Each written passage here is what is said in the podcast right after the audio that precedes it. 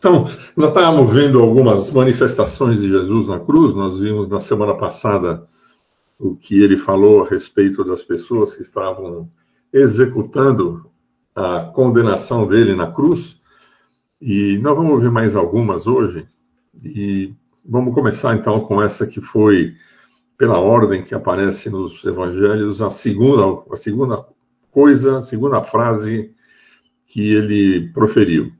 Vendo Jesus, a sua mãe, junto a ela, e junto a ela o discípulo amado, está se referindo aí a João, disse: Mulher, eis aí teu filho. E depois disse ao discípulo: Eis aí tua mãe. Dessa hora em diante, o discípulo a tomou para casa. É, só lembrar de um detalhe, né?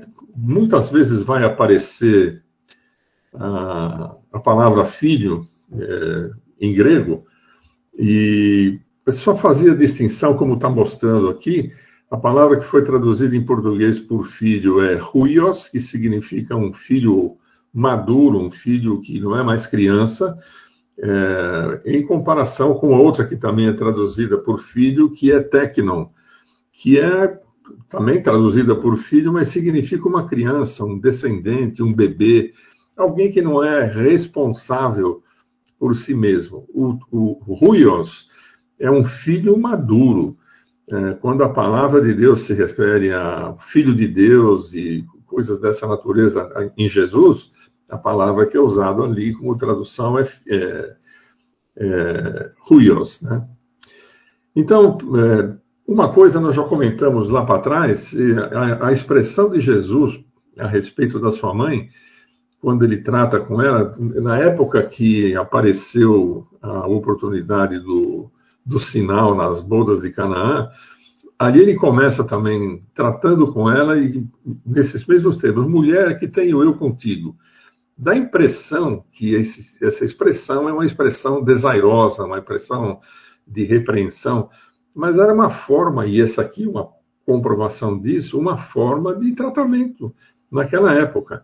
Ele está dizendo, naquela condição que ele está, vendo o sofrimento da sua mãe, dizendo para ela, mulher, eis aí teu filho. Ele está apresentando uh, João, né, como, e vamos ver já já disso, né, como o, o seu sucessor é, no cuidado de Maria. E diz depois eh, para o João, eis aqui a tua mãe, né? E o que é importante nesse texto é que está registrado dessa forma, dessa hora em diante o discípulo a tomou para casa. Ou seja, não tem, não, não, não sei se João morava com Maria, se João nessa época já tinha sua própria casa, sua própria família. O fato é que João imediatamente assumiu a responsabilidade de cuidar de, de Maria. Né? É, o Velho Testamento tinha para o primogênito algumas vantagens e algumas responsabilidades. Eu quero chamar sua atenção que Jesus era o primogênito da família de José e Maria. É, ele recebia uma porção dupla de herança. É, normalmente isso era, era, não é disso que nós estamos tratando aqui. Ele era o sacerdote da casa depois ou na ausência do pai por alguma razão, ele era o responsável pelo culto doméstico, pela condução espiritual da família. Ele era a autoridade máxima da, na casa ou na família, depois ou na ausência do pai. É, Jesus, então, primogênito daquela família, está é, demonstrando para a gente, e nós estamos vendo aqui a resposta de João, está registrada, né? O cuidado que Jesus teve com a sua mãe. Nessa ocasião da crucificação, José, o, pai de Jesus, já tinha morrido. Maria estava vivendo na condição de viúva. Uma das coisas que poderia ter acontecido, que pudesse ser interpretado como relaxamento, como irresponsabilidade de Jesus, é que alguém pudesse dizer, e certamente o diabo ia dizer, que isso era uma falta por conta dele ter feito o que fez e deixado a sua mãe ao Deus dará, né? deixado a sua mãe assim no meio do caminho, sem cuidar dela. Mas isso, isso que é importante a gente notar aqui, que mesmo no meio de todo esse sofrimento que Jesus já vinha acumulando e vai passar agora nessas próximas horas, ele não se esqueceu desse detalhe de que sua mãe ia, era, já era viúva e que o sustento dela, o cuidado dela, dependia dele, que já estava antevendo daqui a pouquinho ia partir. E Maria ia ficar é, ainda aqui nesse mundo por algum tempo. Essa é a preocupação de Jesus em passar para João esse encargo, esse cuidado. Certamente Jesus tem em mente esse, essa passagem de Êxodo 20 e 12, né? Honrar, honra teu pai e tua mãe, para que se prolonguem os teus dias na terra, que o Senhor teu Deus te dá. É, uma forma de honrar é cuidar do bem-estar, é cuidar da saúde, é cuidar da, da vida, é cuidar daquela, da forma é, honrosa de se relacionar com seus pais. À medida que o tempo passa, e a gente vai percebendo isso, né? nós estamos percebendo isso na nossa família. Os nossos filhos vão amadurecendo, os filhos deles vão crescendo, eles vão tendo oportunidade de tomar os seus caminhos, que nem sempre estão alinhados com, com os caminhos da gente. E da mesma forma como nós fizemos com os nossos pais, certamente eles estão encarregados de fazer da mesma maneira. Mas, em primeiro lugar, para nós, né, olhar para a família e ver se alguns dos nossos pais ainda estão vivos e certamente eles merecem esse tipo de cuidado. Ao longo do tempo, vão sendo diminuídas as capacidades de trabalho, de sustento e coisas dessa natureza, e às vezes ah, o que a gente enxerga são coisas meio né, temerosas para o futuro. Nem todo mundo tem oportunidade, muitas vezes, de prover para um futuro longo é, uma condição de dignidade adequada. Então Jesus está aí providenciando para que Maria não fosse deixada à própria sorte, né? Estava cuidando de quem pudesse cuidar no sustento dela, de ter um cuidado enquanto ele não pudesse é, estar mais presente para fazer isso. E por que é que Jesus deu para João, que não era da família, esse cuidado? Olha só, uma das passagens está lá em João 7,5: Pois nem mesmo seus irmãos criam nele. Os irmãos de Jesus, até aquela altura do campeonato, não, não acreditavam nele, não viam nele o Messias. E essa é a, é a grande é uma das, uma das coisas que Jesus está procurando corrigir aqui. Numa outra passagem de Marcos, diz que as pessoas estavam vendo Jesus se manifestar numa determinada ocasião e dizem lá: não é esse o carpinteiro, filho de Maria, irmão de Tiago, José, Judas e Simão? E não vivem aqui entre nós as suas irmãs? E escandalizavam-se dele. Se você for ver o que foi traduzido por escandalizavam, né? é, não tem nada a ver com mau testemunho de Jesus, mas eles não confiavam. Eles olhavam para a família e achavam que é, não tinha, não tinha, Jesus não tinha ainda toda aquela, aquela, Jesus não era aquela realidade para eles ainda. Então as pessoas olhavam e tinham desconfiança sobre quem era Jesus. A Maria ali na aos pés da cruz, ela estava sofrendo de diversas maneiras. Por exemplo, está vendo seu filho injustamente acusado, condenado, e ali ela está participando da execução. Ela já viu aquela, aquele açoite brutal, brutal a que Jesus foi submetido, e agora estava caminhando para o desfecho, que era ser pendurado na cruz e esperar, vai saber lá quanto tempo, para que ele possa para que ele, para que ele termine a execução na cruz. Né? Ela não sabia o que ia acontecer rapidamente ali, mas a expectativa é de que isso geralmente durasse mais de um dia, como nós já vimos na semana passada. Existia uma possibilidade de Maria ter um futuro sem recursos, porque ela era viúva.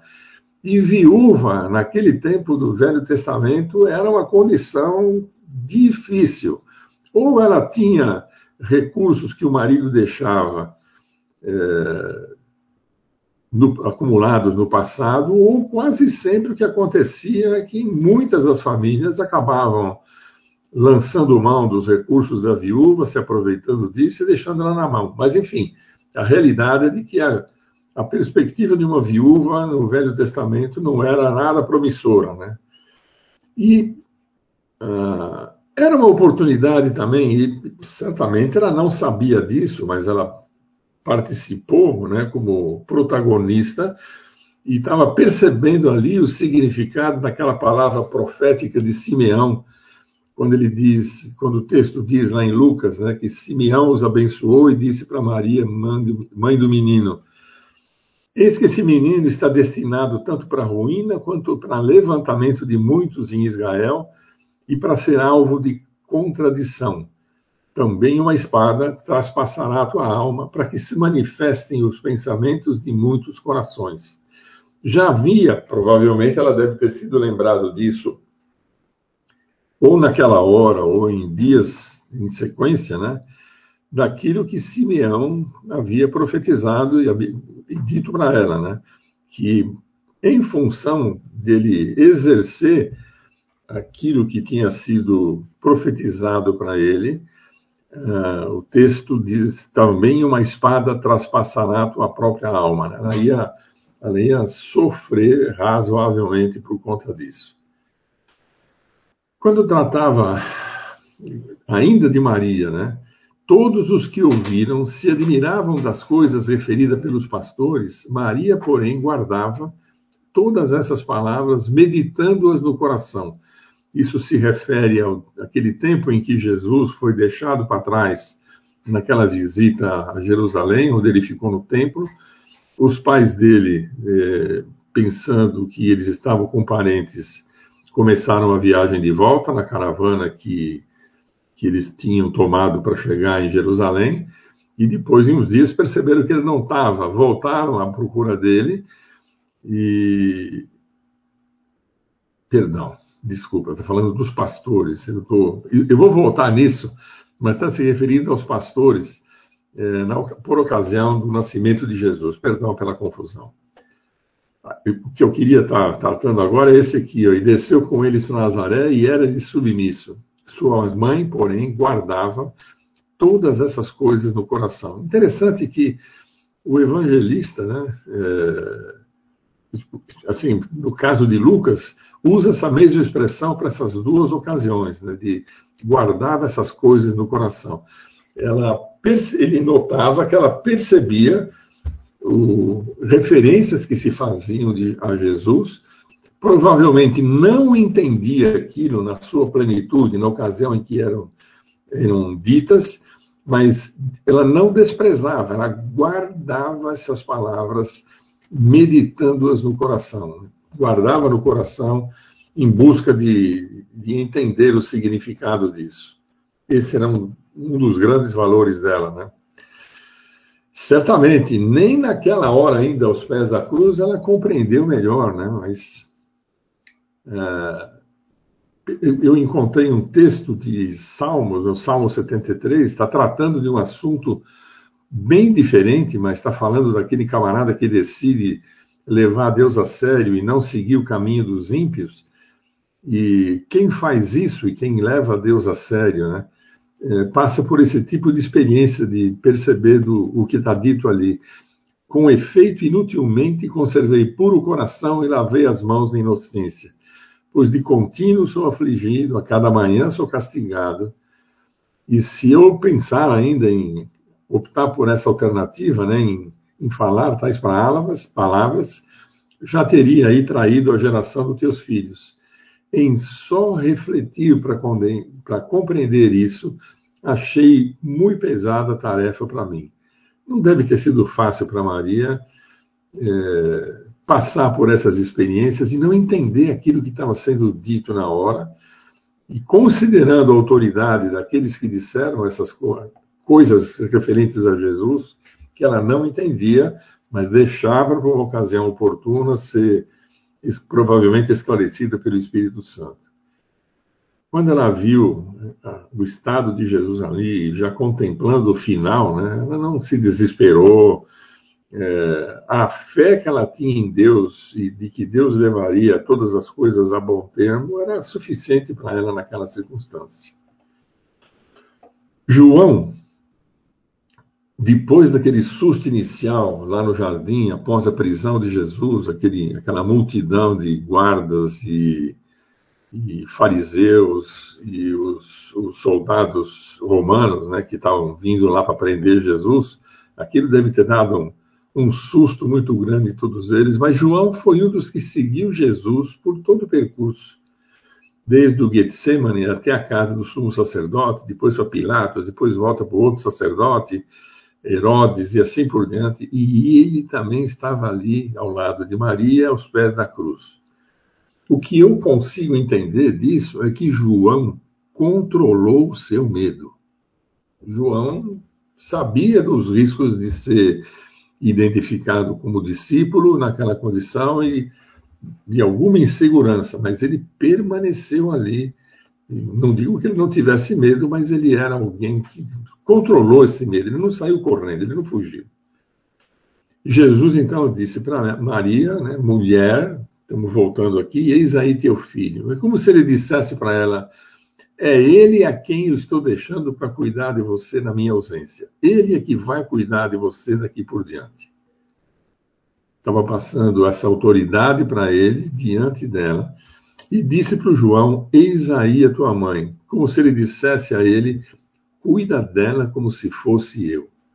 eu assim, é muito legal a gente ver que, em detalhes mínimos que poderiam ser usados para desqualificar Jesus, por conta da sua obra, né, não ficou nada faltando. Ele foi atrás de cada detalhe, de tal forma que ele pudesse ser considerado impecável, né, literalmente, é, de toda e qualquer possível acusação. Ele cuidou dos seus pais.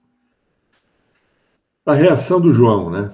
Já vimos lá no versículo, estamos repetindo agora. Disse depois ao, ao discípulo: Eis a tua mãe. E dessa hora em diante, posso entender isso como imediatamente o discípulo a tomou para casa.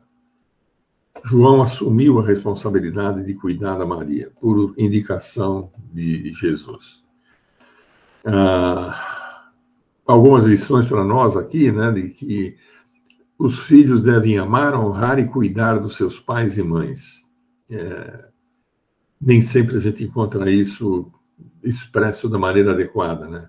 Nem todo o sofrimento que, pelo qual Jesus passou fez com que ele se esquecesse desse cuidado e mandamento. Eu, é, é possível ver nesse detalhe aquela expressão de que ele cumpriu toda a lei, não deixou nada para trás. É algo que a gente pode comparar com aquilo que era chamado de Corban, e Jesus está tratando numa outra ocasião com os fariseus, né? dizendo Bem profetizou Isaías a respeito de vós, hipócritas, como está escrito: Esse povo honra-me com os lábios, mas o seu coração está longe de mim. Em vão me adoram, ensinando doutrinas que são preceito de homens. Negligenciando o mandamento de Deus, guardais a tradição dos homens. E disse-lhes ainda: Jeitosamente rejeitais o preceito de Deus para guardares a vossa própria tradição Pois Moisés disse: Honra teu pai e tua mãe. E quem maldisser o seu pai ou sua mãe será punido de morte. Vós, porém, dizeis: Se um homem disser a seu pai ou a sua mãe, aquilo que poderias aproveitar de mim é corbã, isto é, oferta para o Senhor, então o dispensais de fazer qualquer coisa em favor do seu pai e da sua mãe, invalidando a palavra de Deus pela vossa própria tradição que vós mesmos transmitistes, e fazeis muitas outras coisas semelhantes. Ou seja, é, digamos que eu tenha, que eu tivesse disponível o suficiente para sustentar a minha família e mais alguém que não, como minha mãe ou meu pai, e para não ter que gastar dinheiro com eles, para não ter que dividir esses recursos com eles, para mantê-los em condição digna enquanto eles estivessem vivos, eu, eu faria eu diria, eu iria até o templo, faria uma oferta, dizendo: olha, isso que é meu, que está sob meu poder aqui, é minha propriedade, agora eu dou para o Senhor. Portanto, eu não posso lançar a mão disso para dar para o meu pai ou para minha mãe, é, para garantir o sustento deles, porque já está comprometido com o Senhor. É um, é um jeito é, nojento né, de, daquele povo criar é, regulamentos, criar regras, criar, enfim, alternativas para burlar aquilo que a lei de Deus dizia. Né? E quando a gente olha a nossa situação hoje, inclusive como nação hoje, é, a gente percebe né, o que significa isso, né? criando leis, regulamentos e coisas dessa natureza que nos poupam, entre aspas, né, de assumir os nossos compromissos e as responsabilidades com relação à nossa família, especialmente as pessoas mais, mais velhas. Né? Isso tem que ser, para nós, um alerta, para quem ainda tem pais vivos, é, isso tem que ser lembrado, assim, ser trazido na memória. Né? Outra coisa que está registrado na palavra, um pouco mais adiante, é aquele texto de 1 Timóteo, de honra as viúvas verdadeiramente viúvas, pois se alguma mulher viúva tem filhos ou netos, que estes aprendam primeiro a exercer piedade para com a própria casa e a recompensar os seus progenitores, pois isso é aceitável diante de Deus. Aquela, porém, que é verdadeiramente viúva e não tem amparo, espere em Deus e persevere em súplicas e orações dias e noite. Mas destaquei em vermelho aqui, isso é um valor que tem que ser ensinado aos filhos e netos. Os filhos têm que aprender desde pequeno a honrar os pais e as mães, e quando acontecer a ocasião de as viúvas, ou mesmo os viúvos. As pessoas, às vezes, não têm mais condição de trabalhar e de, de contribuir com o sustento da casa. Eles são apenas consumidores, né? Mas nem sempre esse pessoal lembra de que enquanto os filhos eram pequenininhos e eles eram essencialmente consumidores, né? É, os pais se dedicaram intensamente a eles. Isso tem que ser ensinado cuidadosamente, esses valores, né? Então, tem muita desculpa aí que é bem comum.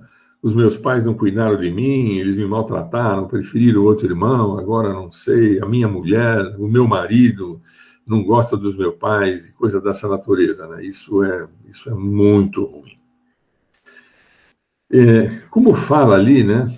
É, só quero lembrar você que tem que ser que eles, as crianças têm que aprender a exercer piedade para com os da própria casa e a recompensar os progenitores, lembre-se do texto de Tiago, lá em 2,13.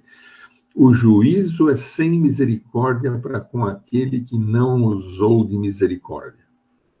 Em outras palavras, se você não usar de misericórdia com aqueles que necessitam desse exercício, quando chegar a sua vez, você não vai poder ter expectativa de sucesso nessa área.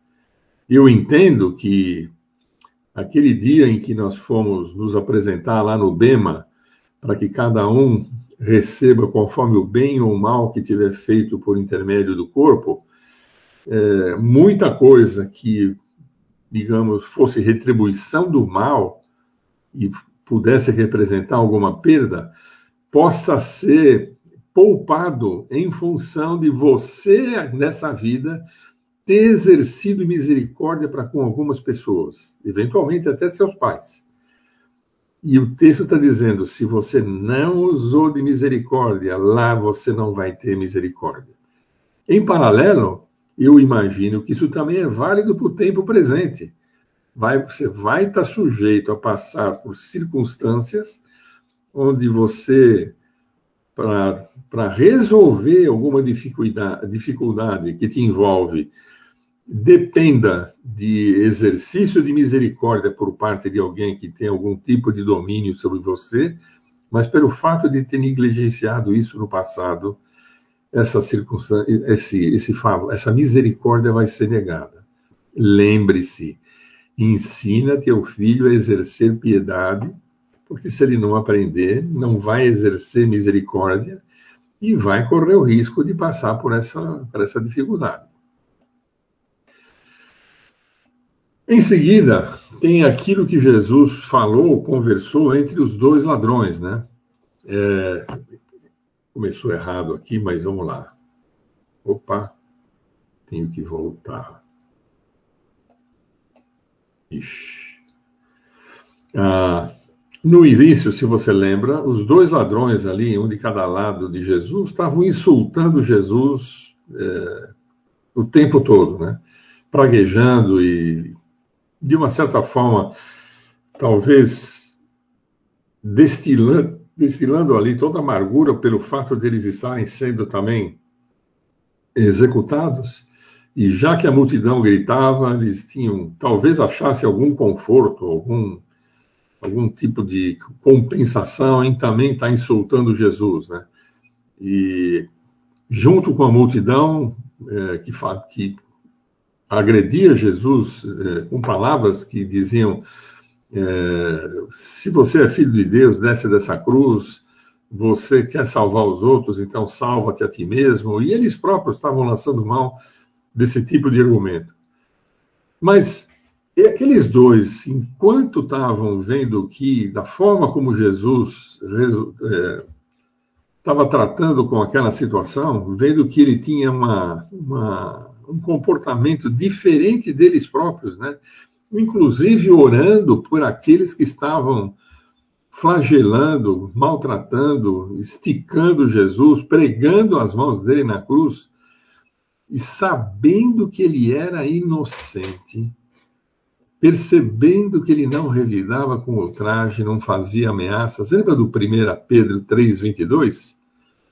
Onde Pedro ali destaca é, o comportamento de Jesus na cruz, dizendo que quando ele, ultrajado, não revidava com ultraje, quando pressionado, não fazia ameaças, e o texto diz um pouquinho mais adiante, mas entregava-se nas mãos daquele que julga retamente. Esse ladrão está vendo Jesus assim, respondendo dessa forma, e provavelmente tendo sido iluminado pelo Espírito de Deus, é, mudou seu pensamento e, por consequência, a sua forma de reagir. É, ele talvez em algum ponto do passado, informado de que, de que haveria de vir o Messias e que, em função daquilo que ele estava é, constatando ali, esse indivíduo que ele estava, que ele estava vendo, o crucificado a seu lado, só podia ser o Messias.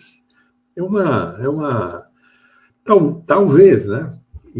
Esse indivíduo ladrão e também condenado à morte por conta das, das barbaridades que deve ter cometido, é, fosse alguém que viesse de algum lar que nós podemos chamar judeu, que receber, que tivesse eventualmente recebido algum tipo de informação de que aquele povo esperava a vinda do Messias, tinha alguma informação talvez ele conseguisse estabelecer alguma relação com um conhecimento, talvez até pobre, de Isaías 53 e, por iluminação do Espírito, ter percebido que quem se aproximava daquelas descrições que constam lá de Isaías 53 e, eventualmente, de algum outro ensino disponível para ele em algum tempo do passado, só podia ser o Messias. É, coisa mais interessante, né? É, ele diz para Jesus, eu esqueci de colocar aqui o versículo, né? Lembra-te de mim quando vieres no teu reino. E a resposta de Jesus para ele foi: Em verdade te digo que hoje estarás comigo no paraíso. Uau! Ah, é interessante a gente olhar para isso. Eu tenho uma outra forma de entender isso esse texto ele poderia estar sendo. É, assim, não vou entrar nessa discussão, só vou mencionar. Tem, tem algumas pessoas, estudiosos, que dizem que o texto não foi, não foi traduzido adequadamente. Que a verdadeira forma de, é, de, de de redação do que está dito aqui é que, em verdade te digo, hoje estarás comigo no paraíso. É, assim, é simplesmente a colocação de uma vírgula que alguns supõem que alguns copistas omitiram, né? Mas o fato é que a minha Bíblia diz: em verdade te digo que hoje estarás comigo no paraíso. Eu vou levar isso dessa perspectiva. Já falamos disso algumas vezes aqui. A, a, um dos princípios de hermenêutica é tome a Bíblia literalmente. Está escrito assim, vamos levar assim. Compare com outros textos, aponta na mesma direção, vamos em frente, não tem problema. Então, Jesus está falando para ele ali, está dando para ele uma segurança de que hoje estarás comigo no paraíso. O hoje terminava às seis horas da tarde. Então, Jesus está profetizando ali a morte do ladrão, ainda hoje, ou seja, antes das seis da tarde, e deu para ele uma garantia do seu destino final em função da crença nele. É, talvez esse ladrão possa ter ouvido Jesus é, mencionando aquelas passagens lá em João, né? É, quem crê em mim tem a vida eterna. Não tem outra condição. Não tem nada acrescentado ali. O que crer em mim tem a vida eterna. E pode ter, pode ter recebido essa, essa lembrança né, através do Espírito, se manifestado da forma como ele se manifestou, reconhecendo que ele é o Messias, e Jesus está tratando disso e garantindo para ele, por entender isso da parte dele, né, do ladrão. É, Jesus está dizendo que ele vai estar com ele no paraíso. Lembra do texto de Lucas 16, quando trata lá do Lázaro, do rico e do Lázaro? O rico, é, eu vou pular aqui, eu já vou, depois da morte dos dois, né? Lá, aconteceu morrer o mendigo e ser levado pelos anjos para o seio de Abraão. Morreu também o rico e foi sepultado. No inferno, e eles, a, a, gente normalmente pensa que inferno é o lugar onde está queimando fogo tal, porque a nossa tradição diz isso, mas a palavra que foi traduzida por inferno é Hades, e Hades é sepultura. Esse cara está num lugar é, escuro, um lugar sem iluminação, sem nenhum recurso, e ele estava em tormentos. Levantou os olhos e viu ao longe Abraão e Lázaro no seu seio. Ora, o Hades, sendo lugar sem, sem luz, como é que foi que aconteceu do, do desse rico o levantar os olhos, ou seja, provavelmente o Lázaro e Abraão estavam em, algum, em alguma posição acima dele, o que, de certa forma, mostra que ele estava enterrado ou estava debaixo de alguma coisa, e viu, não porque tivesse luz no lugar onde ele estava, mas porque o lugar onde o Lázaro e Abraão estavam era iluminado. E ele viu, e interessante, como é que ele identificou ao Lázaro? Porque ele diz assim, pai Abraão, que ele também não conheceu, porque Abraão morreu séculos antes tem misericórdia de mim e manda Lázaro molhar o dedo em água. Em, no, no Hades também não tem água. Então, se você olhar assim criticamente para esse texto, você vê que tem algumas coisas que são sugestivas né, de uma determinada condição. É, deixa eu dizer uma coisa para você, acho que vai dar tempo. Ah, é muito comum a gente ouvi dizer que quem morre vai para o céu. Eu acho que dificilmente você vai você vai ter uma, uma consciência diferente disso. Mas lembra que Jesus falou na sua conversa com, com Nicodemos?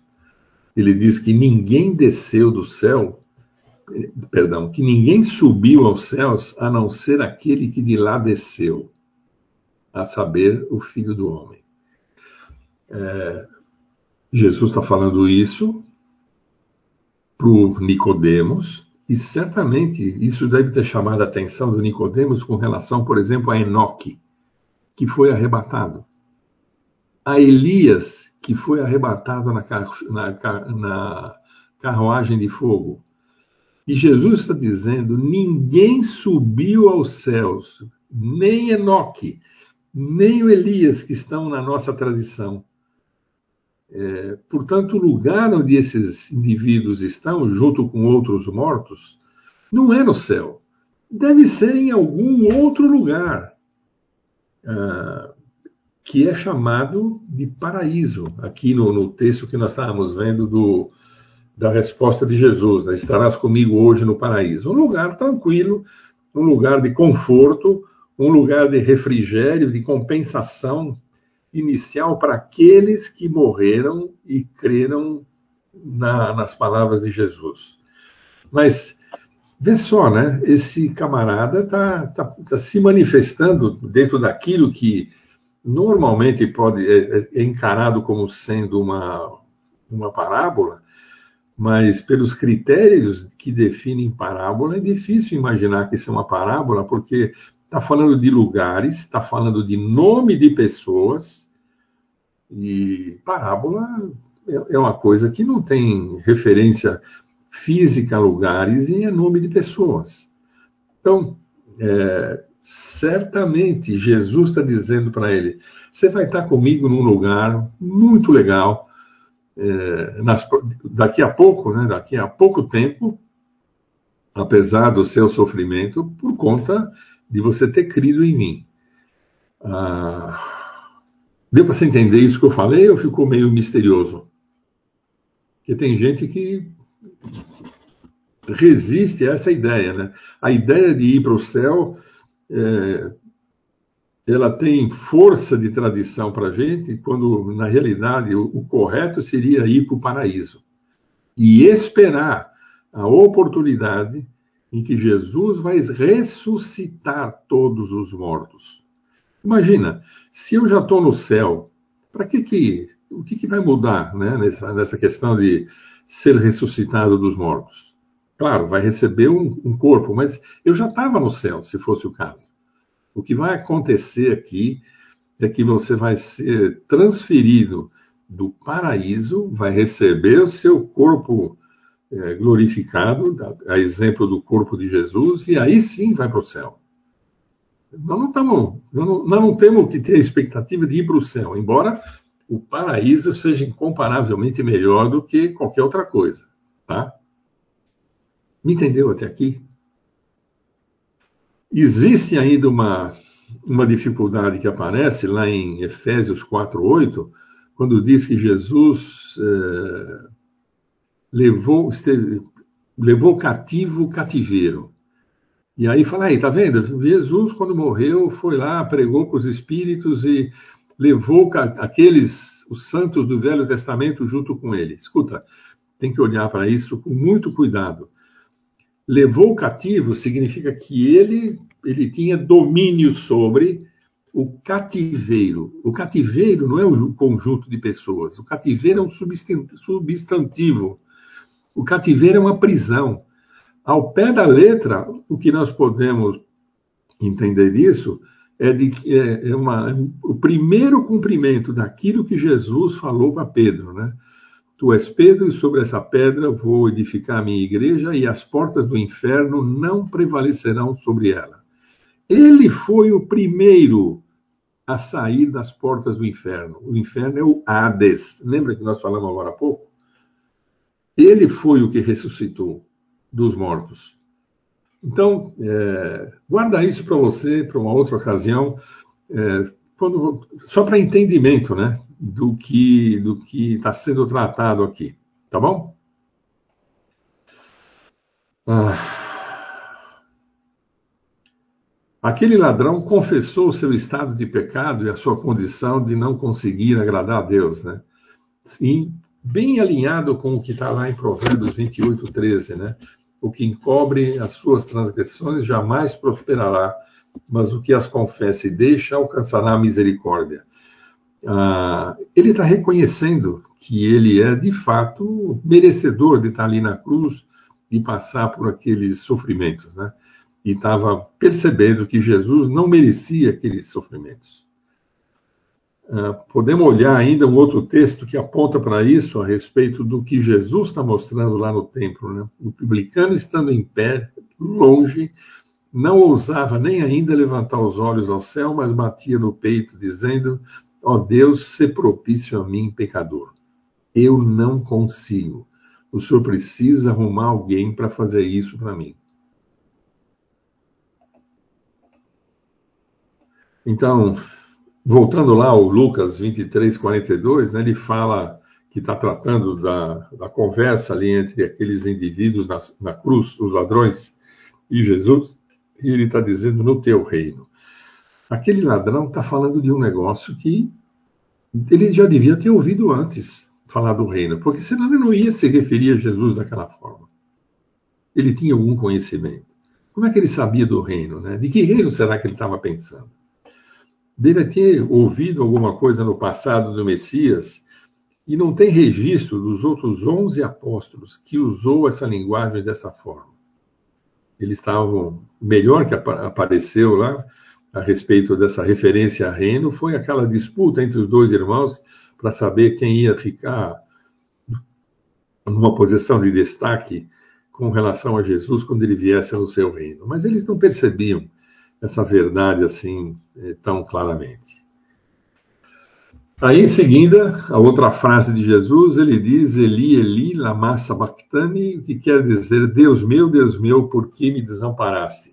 Jesus está é, repetindo aqui, está cotando aqui um texto do início do Salmo 22, né? E essa ideia, ela ainda se reproduz no Salmo 10, no Salmo 6. Podemos até imaginar isso, conhecendo a história, provavelmente eles não tinham essa percepção.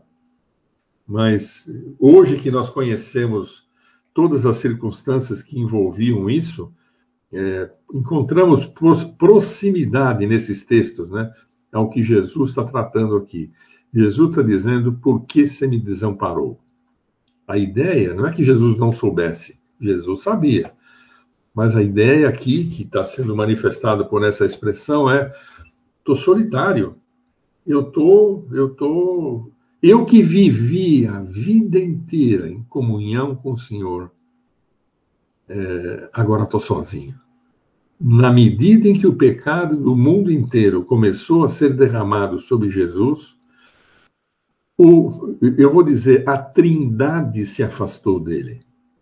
Lembre-se, nós estamos falando do Jesus humano, que tinha a mesma natureza de Adão, que recebeu um espírito humano e que tinha é, nesse espírito a assistência do filho, mas é, o Jesus homem, a, a exemplo de Adão, que desobedeceu e passou pela separação, né? a primeira morte é a separação, é, Jesus aí está na sua obediência é, reconstruindo essa relação por conta de, como eu falei, por conta da sua obediência. Mas ele tinha que passar por isso. E alguém que, como ele, a vida inteira, nesses 33 anos, esteve em comum, em, comunhão íntima com o Pai, e vivia na presença do Pai, a ponto de do Pai dizer: Esse é meu filho amado, em quem me comprazo. É, na hora que o pecado do mundo caiu nele, isso foi a causa de Deus como se tivesse virado o rosto para ele, se afastado dele. Deus não convive com o pecado. A Trindade não convive com o pecado. Então, e não seria. Muita gente defende a ideia de que a Trindade ali foi rompida porque o, o Pai e o Espírito não, não, não conseguiam conviver da mesma forma com o pecado e, portanto, é, interromperam esse relacionamento. Mas isso é impossível. Deus não está dividido. Deus não pode passar por essa experiência.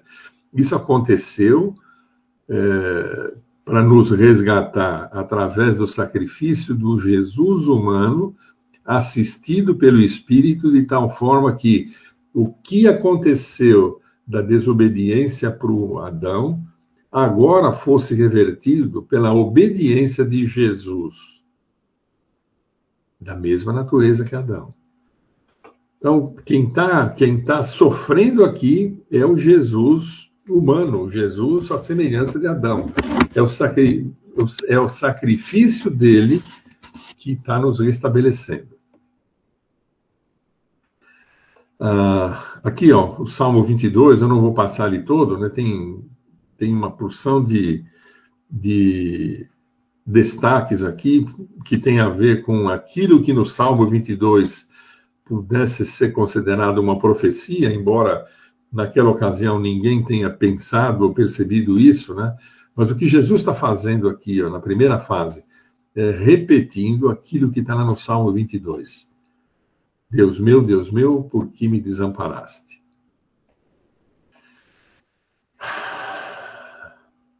Então, por volta da hora nona, clamou Jesus, dizendo: Eli, Eli, lama sabachthani, que quer dizer: Deus meu, Deus meu, por que me desamparaste? E aí sim, nós chegamos ao clímax, ao topo da verdadeira agonia de Jesus. Aquilo que aconteceu no jardim, aquelas dificuldades que Jesus tinha quando olhava para o futuro e via o que ele tinha, e ia percebendo o que ele tinha que fazer, ali nesse momento na cruz, ele está atingindo o apogeu dessa agonia, que é a separação do Pai. Note, o texto de Isaías 53 fala que ele, como ovelha muda, diante dos seus tosqueadores, não abriu a boca. Não tem nenhum registro nos quatro evangelhos, em qualquer outro lugar da Bíblia, que no meio daquela barbaridade que fizeram com Jesus, no açoitamento, da, aquela selvageria pela qual ele passou, não tem um registro de que ele reagiu com, com alguma, algum grito de dor por conta disso. Ele se comportou como ovelha muda. Mas na hora que ele experimentou a separação de Deus por conta do pecado que ele estava recebendo que não era dele, aí ele gritou. Aí ele falou, o texto fala assim, em alta voz. Ele gritou, pô, por que que estou passando por isso? Ali ele expressou é, a sua separação do pai. Isso o fez sofrer. Isso de fato pesou para ele. Ele estava no limite da tristeza, da dor, até a morte, né, por conta dessa separação. Aí aquele cálice, lembra? Se for possível, passe de mim esse cálice. Esse cálice vai passar para ele agora. Ele está tomando agora. Ele vai bebê-lo completamente. Não vai ficar nada para trás. Nenhuma só pessoa. Como é que a gente pode imaginar o horror de permanecer sobre aquelas trevas que, se num outro texto fala que naquele momento os céus escureceram e se fizeram densas trevas que ninguém enxergava nada, é, na medida em que o pecado do mundo estava né, sendo derramado sobre ele, imagina o horror de estar ali. E com tudo isso ainda em meio àquela escuridão. E ele, daqui a pouquinho, vai entregar o seu espírito. Mas por enquanto está tá experimentando a dor da separação por conta de um pecado que não era dele estava sendo feito em nosso favor. Ali a gente pode perceber que Jesus intercedeu por aqueles que queriam matá-lo. Ele provisionou cuidados para atender sua mãe. Ele perdoou o ladrão que se converteu e o confortou nos seus momentos finais. Ah, mas ali, ó, como nós já tratamos um pouquinho antes, né, não se tratava da separação da Trindade mas do Jesus humano sendo separado da Trindade por carregar os pecados do mundo todo, inclusive dos seus algozes. Posso dizer mais, até o de Judas estava lá. A questão é que Judas não aceitou a provisão. Portanto, é só lembrar isso, né? Que a Bíblia lá em Romanos vai explicar para a gente. Assim como por um só homem, o Adão lá do Velho Testamento, de Gênesis, o entrou o pecado no mundo e pelo pecado a morte, a separação, assim também a morte passou a todos os homens, porque todos pecaram. Ah, pouquinho mais adiante, no mesmo texto de Romanos, está dito assim: Pois assim como por uma só ofensa veio o juízo sobre todos os homens para condenação, assim também por um só ato de justiça veio a graça sobre todos os homens para a justificação que dá a vida. Porque como pela desobediência de um só, Adão ali, né? Muitos se tornaram pecadores, assim também por meio da obediência de um só, no caso aqui Jesus, muitos se tornarão justos. Eu posso, eu já, eu já me peguei nisso no passado, bem antigo, para falar que culpa eu tenho do pecado de Adão, né? É, aqui, ó, a resposta está aí, né? Eu, eu posso até não concordar, em princípio, com a questão de eu ter sido herdeiro, de eu ter herdado o pecado de Adão mas dificilmente a gente não pode, a gente vai deixar de considerar que se pela desobediência de um o pecado entrou e me afetou, pela obediência de outro eu fui feito justo e de fato isso aconteceu e se manifesta assim. Então, é, reforçando isso, né? Imagina Jesus que sempre viveu em comunhão com Deus, agora está separado, sem socorro, sem conforto, apenas cumprindo aquilo que foi predeterminado no passado eterno e obedecendo. O outro nos jogou nessa condição é, de pecadores, desobedecendo. Este, Jesus, está nos levando a outra condição por conta do seu, da sua obediência. Cristo nos resgatou da maldição da lei, fazendo-se Ele próprio maldição em nosso lugar, porque está escrito: Maldito todo aquele que for pendurado no madeiro. Isso as pessoas não tinham consciência imediata naquela ocasião, em que Jesus estava lá na cruz. Mas o tempo foi passando e o Espírito foi provendo para nós o entendimento necessário para isso. Aquela agonia, né, ela tinha essa compensação para a gente. Aquele que não conheceu o pecado, ele o fez pecado por nós, para que nele fôssemos feitos justiça de Deus. Outra vez, reforço da mesma ideia. Jesus não cometeu nenhum pecado, nem detalhes ínfimos, como o de cuidar da mãe dele. Mas o Pai, né, a Trindade, jogou sobre ele o pecado de todos nós para que nele e por, por aquilo que ele estava fazendo ali, pagando, nós fôssemos feitos justiça de Deus. Eu, voltando ao assunto, posso reclamar que eu não tenho culpa do pecado de Adão, mas eu tenho que considerar que o sacrifício de Jesus também, do qual eu não participei, a não ser a, aceitando a provisão dele, é, me beneficia.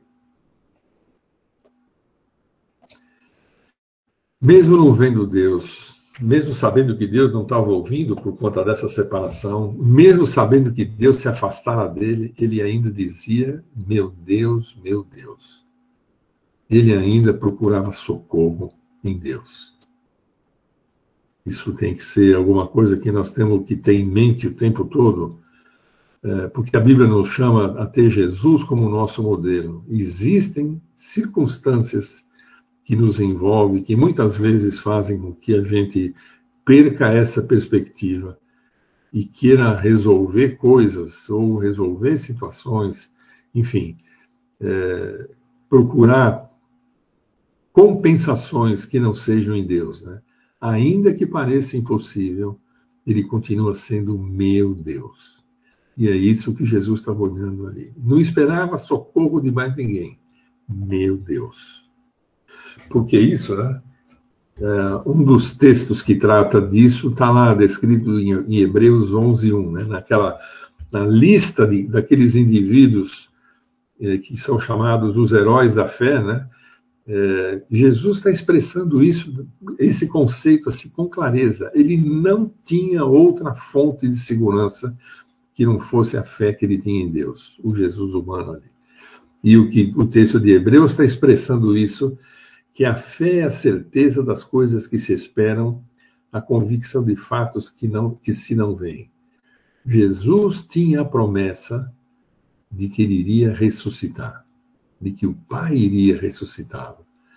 O Pai iria capacitá-lo a sair daquele, daquele, daquela tumba, daquele túmulo, né, daquele sepulcro. Tinha fé. É por isso que ele, ele cumpriu tudo que ele tinha que cumprir.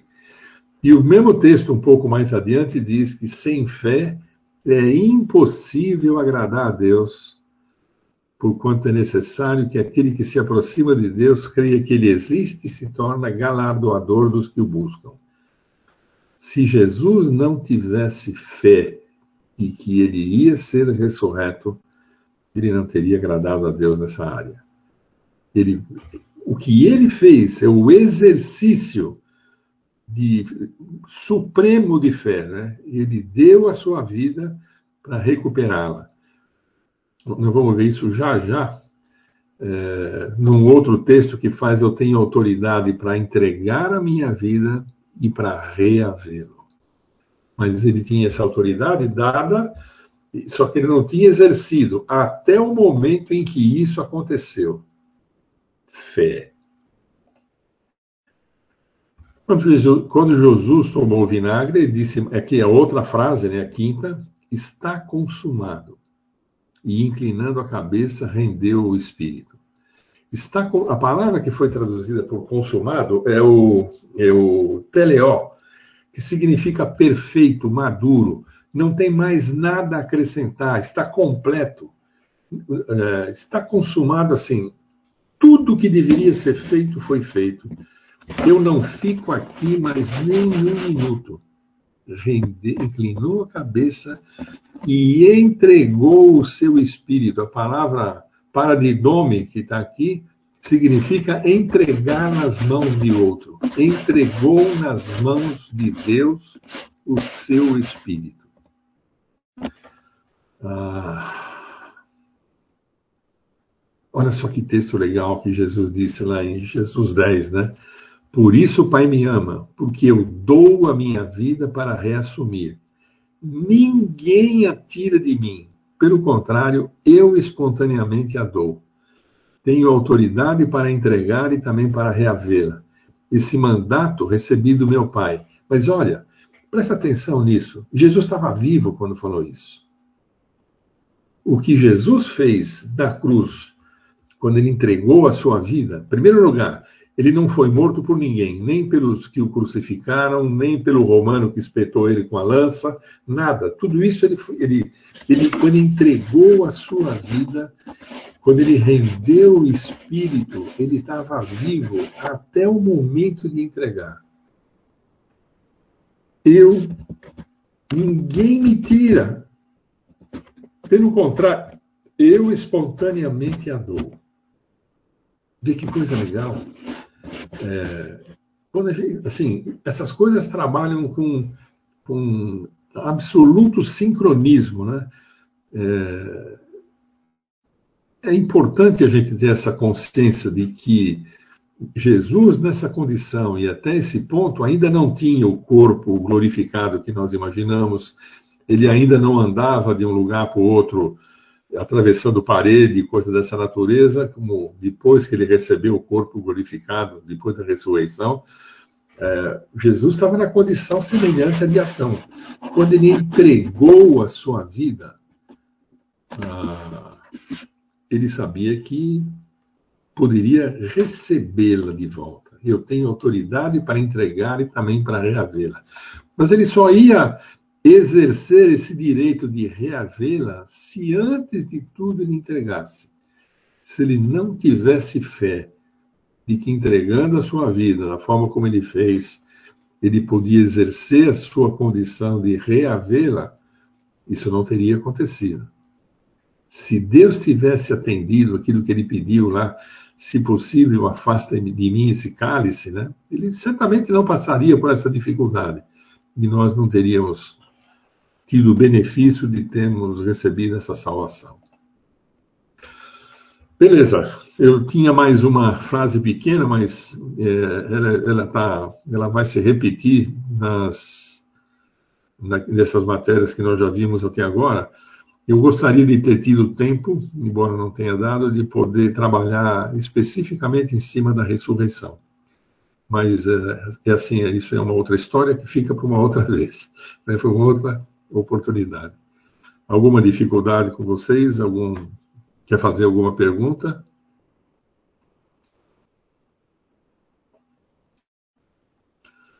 Não? Então, Júlia, você pode nos despedir em oração, por favor?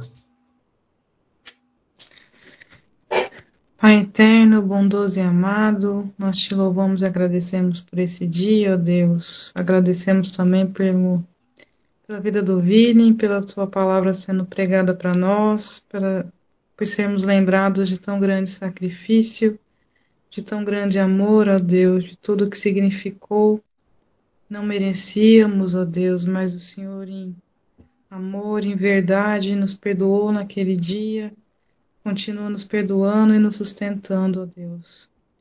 Louvamos o Senhor, ó Deus, pela cruz, pelo Senhor ter ressuscitado, porque o Senhor vai nos levar a perto do Senhor um dia, ó Deus.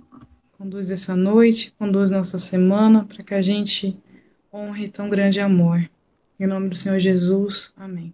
Amém.